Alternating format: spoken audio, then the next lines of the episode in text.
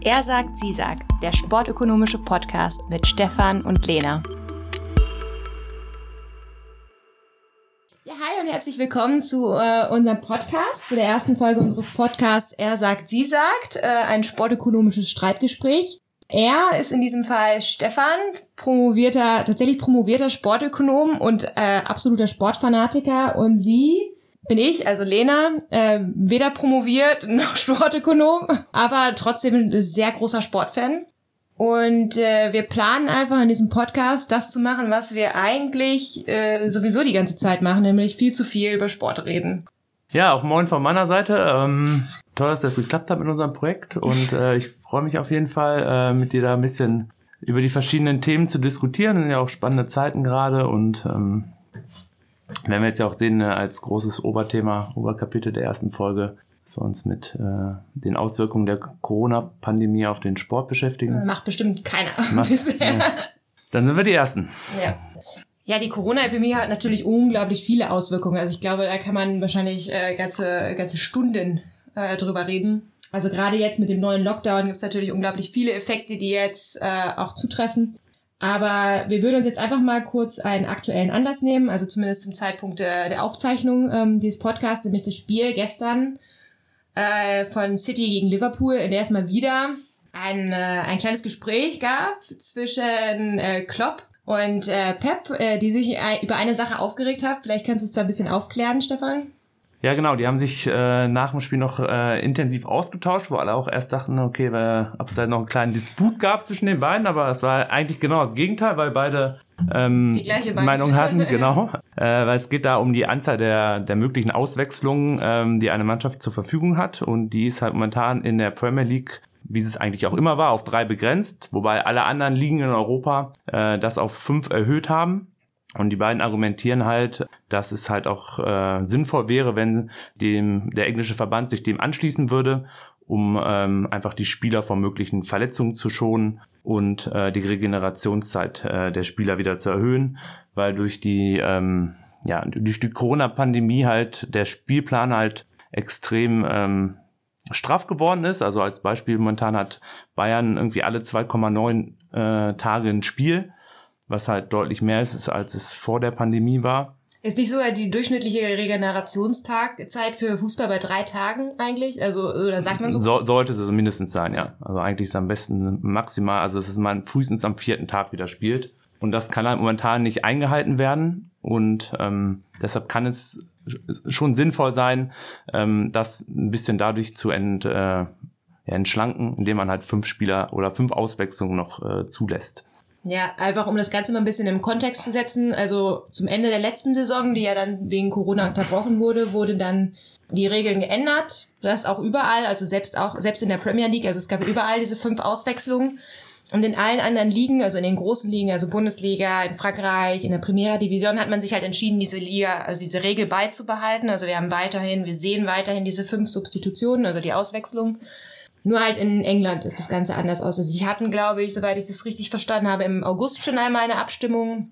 Und da waren natürlich eben Liverpool und City, aber auch alle anderen größeren Clubs, also gerade die, die eine sehr große Belastung haben international, für diese Mehrauswechslungen.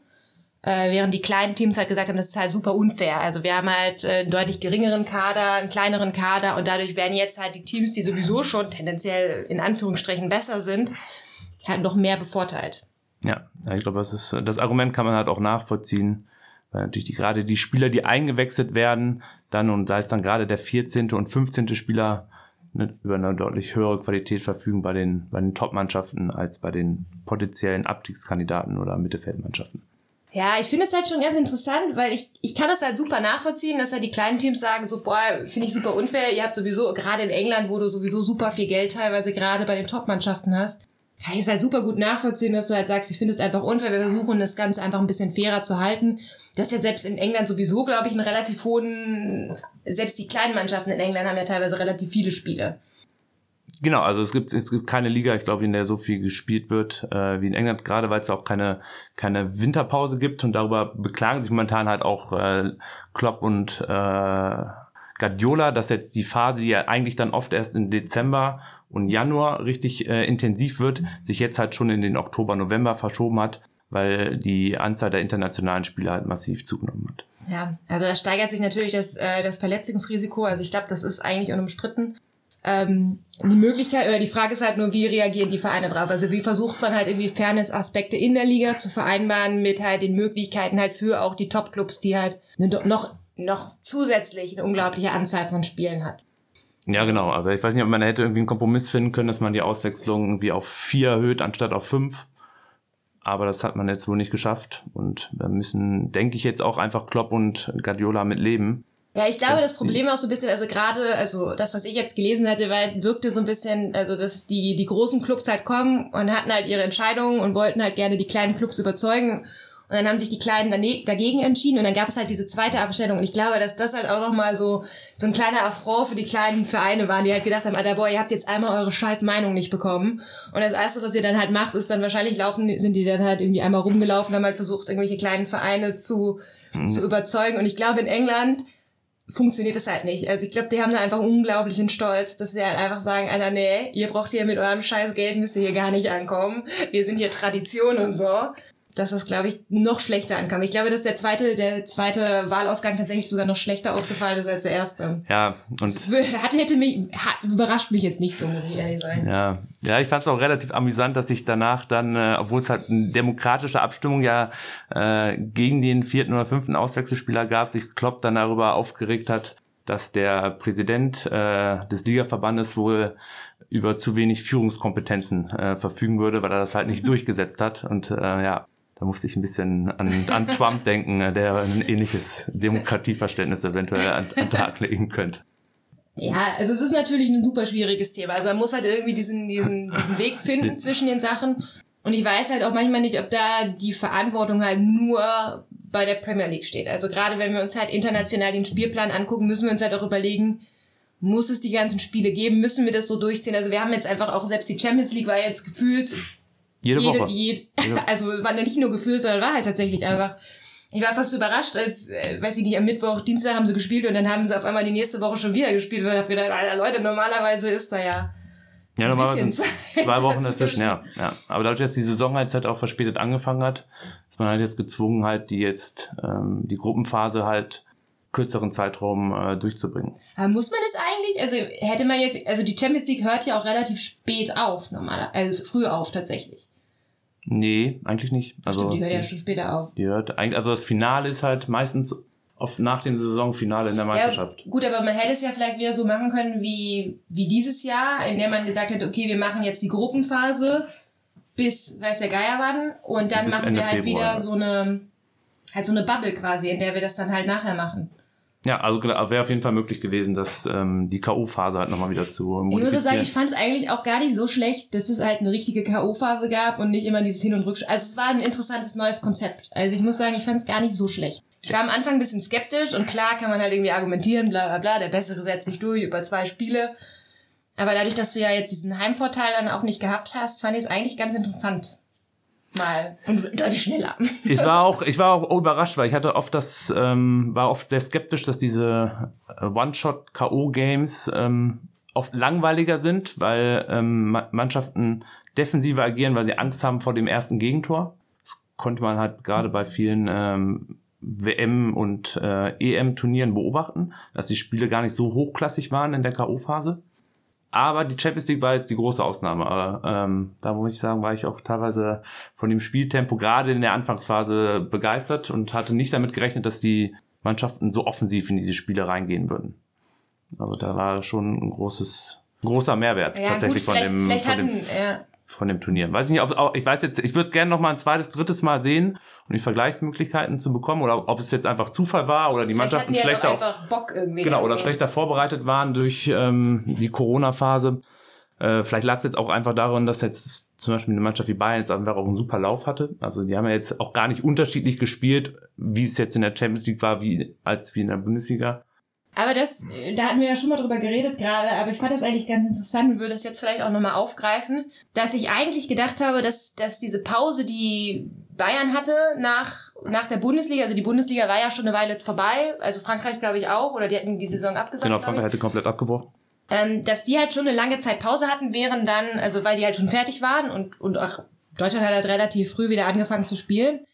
Während halt jetzt gerade in England äh, deutlich später wieder angefangen wurde zu spielen und das, was wir letztendlich dann gesehen haben in der Champions League, also eigentlich hätte ich jetzt erwartet, dass halt Bayern irgendwie schlechter ist, weil die Pause oftmals ja irgendwie negativ beurteilt wird. Ja. Also eine Spielpause, natürlich braucht man immer ein bisschen Regenerationszeit, also man läuft jetzt auch nicht den Marathon direkt, weiß ich nicht, man läuft jetzt nicht 30 Kilometer an einem Tag und am nächsten Tag läuft man Marathon, aber tendenziell läuft man auch nicht einen Marathon im Februar und äh, macht dann den zweiten ohne Training dann im April oder so. Ähm, ja, ja, also ich war, ja, war schon, war schon überraschend, kann aber auch Zufall gewesen sein. Also im Endeffekt gab es eine Überraschungsmannschaft mit Lyon und die beobachten wir eigentlich auch in jeder Champions League Saison, dass eine Mannschaft dann unerwartet sich weit vorspielt. Es war davor das Jahr Ajax, dieses Jahr war es halt Lyon, die mit äh, Turin und City zwei Mannschaften ausgeschaltet haben, wo sie ein klarer Underdog waren.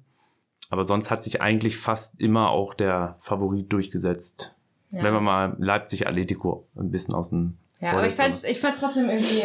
Genau, also war, kann war, natürlich ein war, Zufall sein, kann halt einfach sein, dass vielleicht auch Bayern einfach so gut war, dass es denen scheißegal genau. war, dass sie halt. Bayern, genau, ich glaube, aber Bayern geht's halt auch gar nicht. Also Bayern war, hätte, glaube ich, auch die Champions League gewonnen, wenn es zwei Spiele gegeben hätte, in Viertel- und Halbfinale. Ja, das glaube ich tatsächlich auch. Also gut, das ist alles sehr hypothetisch, aber gut, um jetzt halt einfach wieder zu dieser Saison zu gehen, also inwieweit ähm, es gibt ja jetzt, also gerade wenn wir jetzt über die Belastung reden, eine Sache, die ich tatsächlich ein bisschen unnötig vielleicht empfinde, oder gerade jetzt, wenn wir über die aktuellen Probleme reden und versuchen ein bisschen aktuelle Themen einzubringen, ist halt tatsächlich die Nations League. Also jetzt gerade, weiß ich nicht, also dass man halt jetzt wieder irgendwelche internationalen Spiele haben muss, weiß ich jetzt gerade nicht, ob das jetzt so notwendig ist. Ja, bin ich jetzt auch gerade sehr skeptisch. Also gerade weil wie Mannschaften und ähm, Vereine ja auch wirklich ähm, viel Zeit da rein investieren, dass sie die Spieler so ein bisschen in so einer ja, Bubble ist jetzt vielleicht der Begriff ein bisschen zu hoch, aber dass man schon versucht, ähm, auch die Kontakte irgendwie zu minimieren und die äh, Spieler ja auch regelmäßig testet und dann auch aus dem Verkehr zieht. Warum man jetzt zulässt, dass die jetzt quasi in ein komplett neues Umfeld äh, wieder reintreten, ähm, sie auf Reisen begeben, ohne großen Mehrwert einfach. Also, das sehe ich also es wird ja auch sehr unterschiedlich gehandhabt in der Bundesliga, also oder, oder von den Gesundheitsämtern zumindest, die Reisen. Ja gut, es liegt jetzt daran, dass halt, ähm, ich glaube, zwei Städte, unter anderem äh, Bremen, halt gesagt hat, okay, wenn jetzt Spieler ähm, äh, in Risikogebiete reisen, dass die danach halt trotz eventuell eines negativen Tests fünf Tage in Quarantäne sich begeben müssen und dann eventuell auch ein Bundesligaspiel ähm, verpassen. Und jetzt gibt es auch eine neue Regelung zwischen, ähm, zwischen den Vereinen und, und der FIFA. Ähm, vorher gab es halt immer eine Abstellungspflicht der Vereine. Die besteht halt immer noch mit der Ausnahme dieser Quarantäneregelung, dass wenn jetzt ein, ein lokales Gesundheitsamt ähm, sagt, dass halt Spieler ähm, in Quarantäne sich begeben müssen, nachdem sie aus dem ja. ähm, anderen Land oder aus einer anderen Region wieder in die, in die Stadt kommen, dann müssen die Vereine die Spieler nicht abstellen. Ja, gut, es war, also ich kann halt auch die Entscheidung von Bremen schon nachvollziehen, dass sie jetzt sagen, okay, bevor meine Spieler jetzt halt hier fünf Tage in Quarantäne gehen, äh, warum, warum soll ich das jetzt machen? Also ich genau. kann das aus, aus Clubperspektive total nachvollziehen. Ich kann auch verstehen, dass die Spieler gerne reisen wollen. Ich kann halt auch aus Nationalmannschaftsperspektive sehen, verstehen, wenn die sagen wollen, wir wollen aber gerne unsere besten Mannschaften haben. Also es hat ja sowieso super krasse Kon also wir haben halt viele Spieler, die in Quarantäne momentan auch sind, die gar nicht spielen, also geschwächte Teams eigentlich auch. Also wir haben ja sowieso schon geschwächte Clubs, weil, weil, weil Clubs in Quarantäne sind, Spieler in Quarantäne sind. Das wirkt sich natürlich auch auf die Nationalmannschaften aus. Also gerade in Europa sind halt einfach viele Länder, in denen gerade Corona ist. Ja, also genau. Und es ist halt die Frage, ob man dann nicht einfach jetzt sagen müsste, ähm, wir verzichten dies Jahr auf die Nations League, die halt eh noch nicht diesen ganz großen Mehrwert für den allgemeinen Zuschauer. Stefan guckt jetzt mich an, weil, weil ich den Sinn der Nations ja, nicht so ganz nachvollziehen konnte. Ja, also es ist zumindest ein, ein Upgrade zu den Freundschaftsspielen, die sie vorher hatten in meinen Augen, aber ja, ich, dass man jetzt also, in der Corona-Pandemie ähm, da jetzt die Spieler halt wieder unnötig auf Reisen schicken muss und das dann halt auch ähm, ja zu Lasten auch der Vereine geht, wie zum, zum Beispiel auch Hoffenheim, die jetzt da auch äh, mit Kramaric einen Spieler hatten, der ähm, nach der Reise mit der Nationalmannschaft dann ähm, in Quarantäne, Quarantäne musste und die jetzt gefehlt hat. Also ja. man da nicht jetzt einfach sagen müsste, okay, wir müssen jetzt die Vereine unterstützen. Es ist, und ja. einfach, und es ist ja von der UEFA organisiert und die haben ja auch noch ihr Turnier mit der Champions League, Euro League die Ob man halt, halt, jetzt jedes Turnier einfach durchbringen muss. Genau, halt ja. So. Das Einzige, was ich, wo ich noch für ein Verständnis habe, ist halt die EM-Qualifikation, die halt gespielt werden muss, weil man ja schon plant, äh, nächstes Jahr die ähm, Euro auch wieder stattfinden zu lassen. Hoffentlich wie, zumindest. Wie, Sehr, äh, ja, hoffentlich auch mit Zuschauern. das sagst du jetzt auch nur, weil wir Tickets äh, haben, aber. Ähm, ja, das kann ich halt, das kann ich halt schon noch äh, nachvollziehen, dass jetzt die Spiele halt gespielt werden sollten. Aber jetzt die Nations League, die für mich dann halt bessere Freundschaftsspiele sind, ja, also geben jetzt ja. eigentlich keinen Sinn. Muss man einfach auch. Äh ja, es ist halt schon irgendwie schwierig, irgendwo einen Mittelweg zu finden. Also was ist notwendig, was. Aber es ist natürlich auch, jeder sagt halt, er möchte halt seinen Scheiß gerne durchbringen. Das kann ja auch nach, also gut. Die UEFA macht die halt UEFA macht damit, damit halt auch Geld. Das sind halt doch, natürlich auch deren Einnahmequellen. Äh, neben der, neben der Euro und der Champions League. Es ist halt deren drittes Standbein. Das will man nicht so schnell aufgeben. Aber da hätte ich mir schon irgendwie Kompromiss gewünscht zwischen ja. den Vereinen und der UEFA. Ich finde vor allem von der UEFA hättest du vielleicht irgendwie. Also ich glaube, denen geht's ja jetzt auch ökonomisch nicht so schlecht, selbst in Corona-Zeiten, dass das jetzt irgendwie der Weltuntergang wäre. Aber keine Ahnung.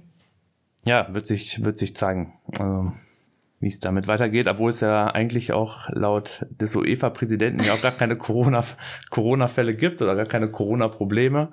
Äh, ist ja alles, alles safe, was dort passiert. Ja, da hat sich Stefan halt maßlos drüber aufgeregt. Also ich weiß nicht, inwieweit das bewusst ist. Es gab ja diese Aussage vom UEFA-Präsidenten, war doch der Präsident, ne? Der äh, gesagt hat, dass äh, er hat halt ein bisschen aufgezählt, die Anzahl der Tests, die sie durchgeführt haben, ich weiß gar nicht, 60.000 oder so waren es. Ähm, und dann die äh, Anzahl der Positiven war irgendwie bei 300, irgendwie irgendwas, keine Ahnung. Also es war 0,55 Prozent. Und ich habe mir da eigentlich gar nicht so viel bei drin gedacht. Also ich habe halt gedacht, 0,55 Prozent klingt halt super wenig, ja, passt schon. Stefan hat sich halt maßlos aufgeregt und hat mir versucht, ja. die ganze Zeit das vorzurechnen. Vielleicht kannst du das äh, auch nochmal einmal ausführen. Ja gut, er hat halt argumentiert, dass es halt deutlich unter 1% äh, sei. Und dann habe ich mir überlegt, das ist aber schon eigentlich relativ vieles. Das einzige Problem ist, dass diese Zahlen halt ein bisschen verzerrt sind, weil es nicht angibt, wie viele Spieler oder wie viele Betreuer jetzt tatsächlich infiziert sind. Also es gibt jetzt nicht die Anzahl der Neuinfektionen, sondern einfach das Verhältnis zu ähm, positiven Tests ähm, zu negativen Tests im Endeffekt. Aber ich habe halt schon eigentlich das Gefühl, also und die Spieler werden halt doppelt und dreifach getestet ja. natürlich. Ne? Aber also persönlich muss ich sagen, also das ist natürlich eine super subjektive Meinung, aber wenn ich mir immer anhöre, was so die Nachrichten kommen, und immer der wird positiv getestet, der wird positiv getestet, da ist wieder irgendwer in Quarantäne. Also das, ich habe eigentlich das, das scheint schon viel zu sein, ja. Also ich habe eigentlich das Gefühl, es nimmt definitiv zu. Also jetzt in Deutschland hatten wir noch, also zumindest in der Bundesliga ist es noch relativ harmlos. Aber gerade in der die dritte Liga ist ja maßlos geplagt mit irgendwie Spielausfällen, Quarantäne, weiß der Geier was. Also, und andere Länder halt auch. Also in Italien sieht die Situation halt auch komplett anders aus. Also für mich wirkt es halt eigentlich, dass es deutlich häufiger ist. Genau, also genau, wir sind, äh, die Bundesliga ist jetzt davon noch nicht so betroffen, aber gerade in der Champions League oder auch in Italien hat man auch schon gesehen, dass es auch einen, Einfluss auf den sportlichen Wettbewerb einfach hatte. Also jetzt nichts gegen Borussia Mönchengladbach, aber weiß, wenn Donic jetzt mit einer Bestbesetzung angetreten wäre äh, unter der Woche, dann hätte man da jetzt auch nicht so hoch gewonnen. Ja. Also es hat halt schon ein oder Lazio Rom hatte jetzt ein äh, paar Fälle. Also da muss man jetzt halt schon gucken, dass man da halt auch äh, das, äh, den Wettbewerb da jetzt nicht komplett beeinflusst mit. Ja, ich finde es halt, also ich finde, äh, ich habe mir dann halt auch danach, also ich habe das erstmal so hingenommen, habe gedacht, ja, ja, unter einem Prozent klingt sehr gut. Klicken. Und dann habe ich mir nachdem halt Stefan halt sich darüber aufgeregt hat, habe ich dann mir erst mal ganze Zeit irgendwie logisch durch den Kopf gehen lassen oder versucht logisch, wahrscheinlich, also für Stefan ist es nicht logisch genug, aber ich habe halt überlegt, okay, sie argumentieren oder er argumentiert halt deswegen, also weil es halt 0,5 Prozent sind, 0,55 waren es, glaube ich, ist halt, oder 0,6, ich weiß es gar nicht, also unter, ja. unter 1 Prozent. Äh, dadurch ist also daraus schließt er halt, okay, unser, unser System ist halt gut, es lohnt sich. Also wir haben einen Mehrwert von der Art und Weise, wie wir hier vorgehen. Also unser Konzept funktioniert, wir haben weniger Infektionen. Aber wenn man sich das halt einfach mal anguckt, ich weiß, das ist jetzt alles nicht, also Stefan mag die Vergleiche nicht, aber wenn man sich allein mal den Zeit, also wir wissen erstens nicht, über welchen Zeitraum gab es diese Tests. Also wenn man jetzt überlegt, okay, sie haben vielleicht im, weiß ich nicht, August angefangen mit dem Beginn der Champions League zu testen, wäre jetzt eine mhm. sinnvolle Vermutung. Bis jetzt hatten sie halt, weiß ich nicht, diese 60.000 Tests, ein Prozent, so, keine, äh, unter ein Prozent. Wenn man sich seitdem anguckt, wie sich die Zahlen in Deutschland entwickelt haben, da habe ich, ich habe das halt mal rausgerechnet, ähm, ich glaube, es waren 470.000 1000 positive Fälle seit dem 1. August in Deutschland, nachgewiesen positive Fälle. Das sind auf 83 Millionen Einwohner halt auch nur 0,58 Prozent. Natürlich sind da super viele Leute, die halt wahrscheinlich infiziert sind und gar nicht wissen, dass sie infiziert sind. Aber es sind halt wenig Leute tatsächlich auch, wenn man das auf die gesamte Bevölkerung betrachtet. Das gleiche wie in der Slowakei haben sie jetzt Massentests gemacht, da haben sie wirklich mal die gesamte Bevölkerung getestet. Das waren, und da waren ein Prozent der Leute positiv. Also in Deutschland haben wir ja im Moment eine Positivrate von sieben Prozent, glaube ich. Aber da testest du halt Leute mit Symptomen, von denen du denkst, okay, vielleicht habe ich Corona.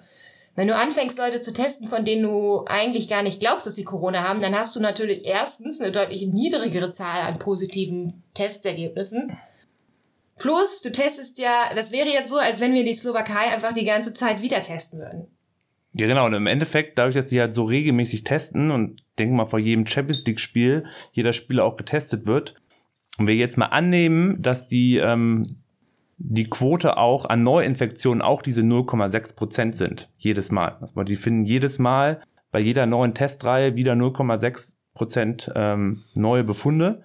Wären das in jeder Woche auf Deutschland hochgerechnet 500.000 neue Fälle wenn man diese 0,6 Prozent zugrunde legt. Das ist halt schon ganz Das- schön krass jo. eigentlich, ne? Ja, deshalb 0,6 Prozent bei einer Random Selection, die sie ja haben an den Spielern. Also sie gehen ja jetzt ja nicht davon aus, dass die Leute äh, schon Symptome haben, ist halt extrem viel eigentlich. Und eigentlich spricht es eher dafür, dass deren Hygienekonzept eher eine Genauso- Katastrophe Also ist. eigentlich ist, bringt das Hygienekonzept Ja, ja, ja gar ja. nichts. Also im Prinzip haben wir genau das gleiche Verhalten wie außerhalb des Ja, Hygienekonzeptes. schlimmer, schlimmer. Sogar, ja, sogar schlimmer. Und Also dann, weiß ich halt nicht, wie man argumentiert. Oder dann macht es tatsächlich nicht so viel Sinn zu argumentieren, dass ein eigenes Hygienekonzept so toll ist, wenn es schlechter ist als kein Ja, Hygienekonzept. also wo- das weiß man jetzt nicht, aber also, es- also es kann halt wirklich gut sein, dass ähm, Fußballer häufiger an Corona ähm, oder mit Corona infiziert sind als Nicht-Fußballer. Wenn ich die Zahlen zugrunde lege, die er präsentiert hat. So, das, davon würde ich jetzt ausgehen.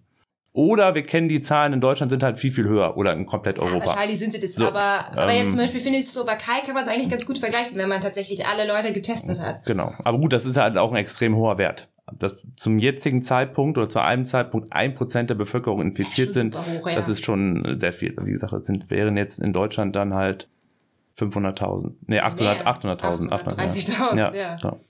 Also, Und das kann halt, dann kommt ja dann jede Woche auch wieder neu hinzu. Das, bedeutet, es gibt dann in der einen Woche sind es dann halt 830, die werden dann halt wieder gesund nach anderthalb, Ja. anderthalb Wochen und dann kommen halt wieder anscheinend 800.000 rein. ja, und das hat man, also ja, und das kann halt ja nicht, pa- also man hat ja immer den gleichen Pool bei den Fußballern. Also man Ja. testet ja immer die gleichen Ja, Leute. genau, ja. Ja, aber man muss natürlich diese 0,6 Prozent, das ist jetzt die Annahme, dass wir da zugrunde gelegt haben, dass, dass der, Ant, äh, der äh, Prozentsatz der Neuinfektionen ist. Das sagt die Zahl aber eigentlich nicht, die die UEFA präsentiert hat. Also das ist jetzt, das suggerieren aber- wir jetzt, aber das glaube ja. ich kann man annehmen. Ich- Also ich- grob, die der, wird schon halt- stimmen, der Wert. Ich, Grob. ich habe eigentlich eher das Gefühl, dass diese Zahl zunimmt, weil wenn ich mir überlege, wie viele Leute wurden im August getestet, Genau. Da müsste man sich, genau, müsste man sich jetzt auch einfach mal angucken, wann die positiven Zahlen bei denen eingetreten sind. Und Die sind gefühlt halt, weil ich jetzt da auch einige Mannschaften kenne, die extrem viele Corona-Fälle hatten. Das ist der letzte Monat. Im Endeffekt reden wir von positiven Fällen bei der UEFA nur vom Monat Oktober.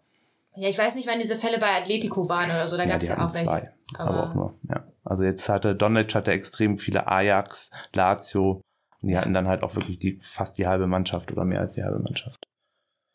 Ja, selbst, aber selbst wenn man sich überlegt, in der, also ich meine, wenn wir an die Bundesliga-Saison, letzte Saison zurückdenken, die dann nach Corona wieder stattgefunden hat, selbst da, da gab es halt den Skandal so ein bisschen mit, äh, mit Dresden, dass die da so ein bisschen unfair behandelt wurden.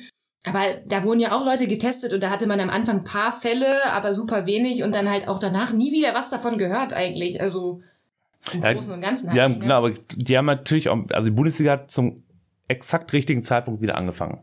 Ja, eigentlich als es gerade besser wurde. Genau, ne? ja. Das war dann halt ähm, Anfang, Mitte Mai. Ja, Im es dann- Nachhinein kann man das halt ja, im Nachhinein, genau. Ich war damals auch skeptisch, hätte mir auch gewünscht, dass sie ein bisschen später anfängt.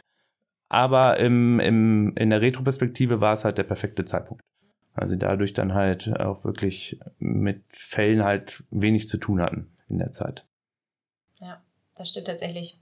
Aber also was ich halt sowieso aber immer insgesamt ein bisschen unfair finde, wenn ich mir halt irgendwie die Behandlung oder gerade diese ganzen Aktionen der Gesundheitsämter angucke. Ich bin natürlich nicht da, ich weiß natürlich nicht, worauf basieren Gesundheitsämter ihre Entscheidungen, aber so richtig veröffentlicht hat das auch kein Gesundheitsamt. Irgendwie habe ich das Gefühl, es ist sehr unterschiedlich. Also jedes Gesundheitsamt sieht das so ein bisschen anders. Also ich glaube, so einer der bekanntesten Fälle oder einer der größten Diskussionen war ja so ein bisschen der Fall von Serge Gnabry, der dann ja erst positiv getestet wurde, nachdem er am Nachmittag noch mit seinen äh, Mannschaftskollegen trainiert hat.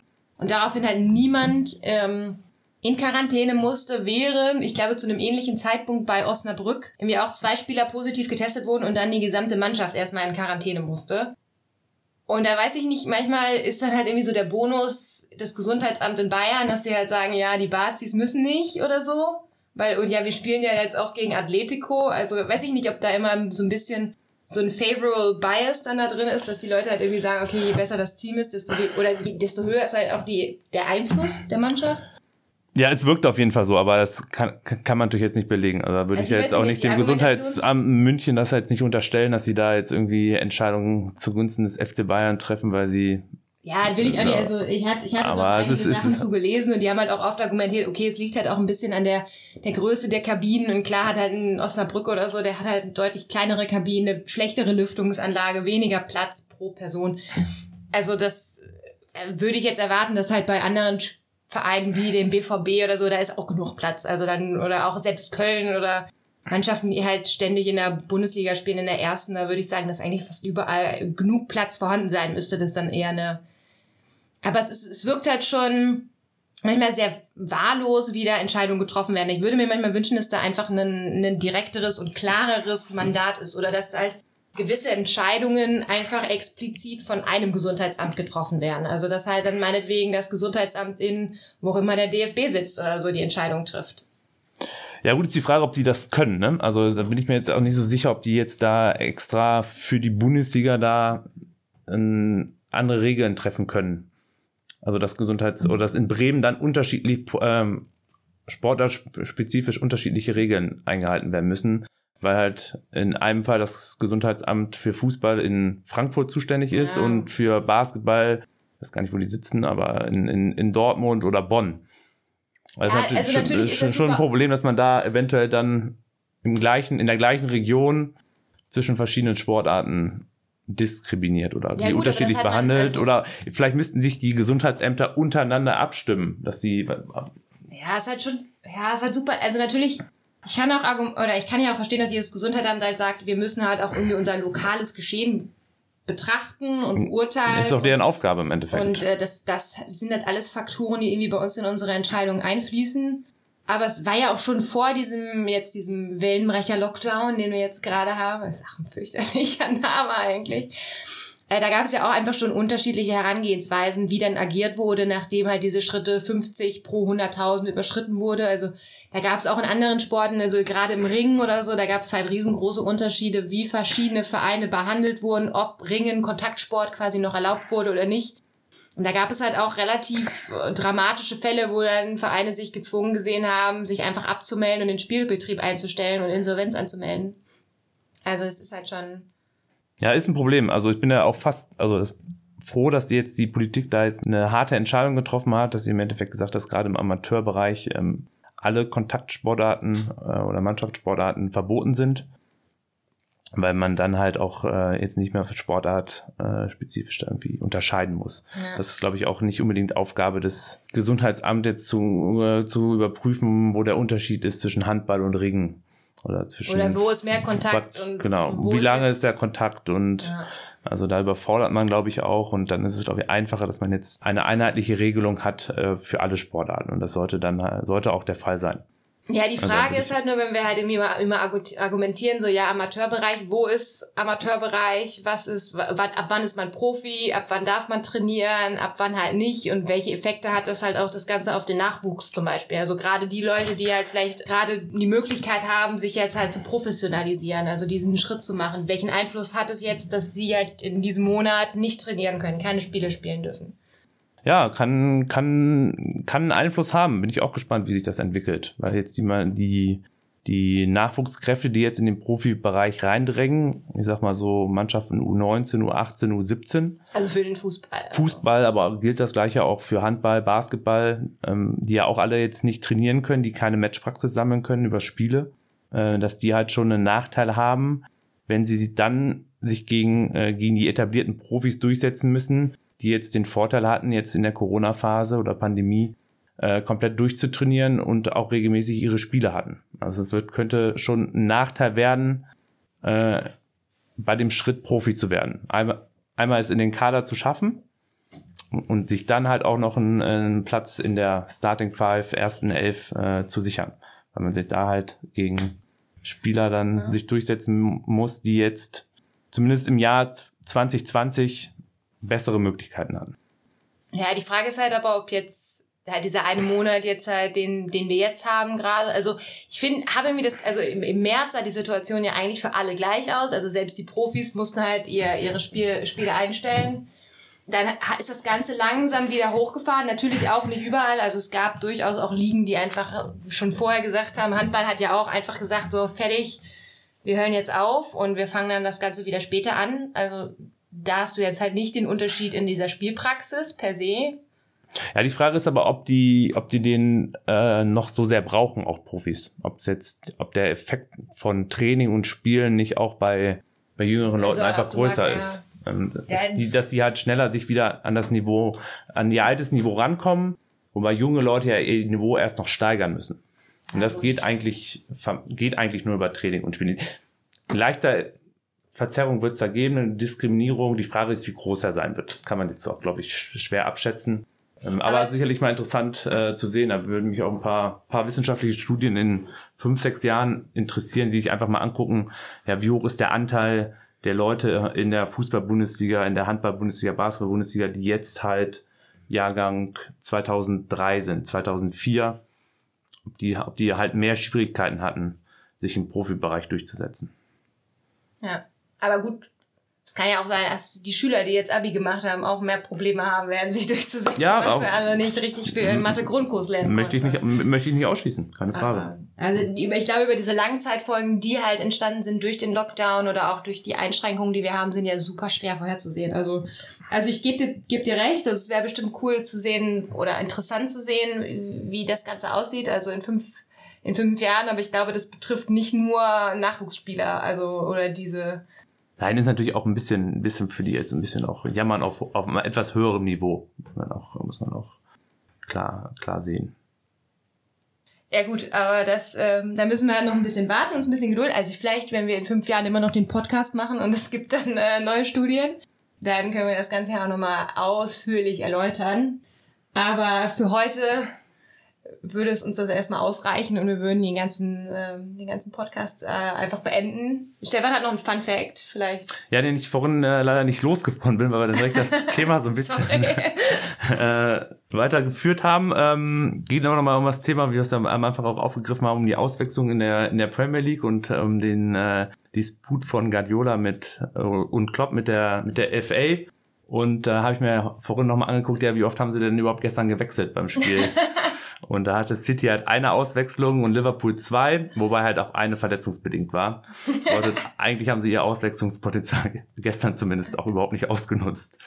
Also, Vielleicht das Prozess. ja, kann, ja. auch, kann auch sein. Ja, oder weil es auch ein Spitzenspiel ist, da will man manchmal, gerade wenn es dann vom Spielstand halt auch passt und glaube ich, bei den Mannschaften gestern auch mit dem Unentschieden zufrieden, wechselt man halt auch weniger, ähm, kann ich aus Erfahrung sagen, aber äh, war jetzt eigentlich ganz witzig. dass sie sich da gestern über aufgeregt haben, obwohl sie es überhaupt nicht genutzt haben. Ja, damit können wir, glaube ich, äh, auch für heute aufhören. jo. Und äh, ja, freue mich auf äh, die nächste Folge.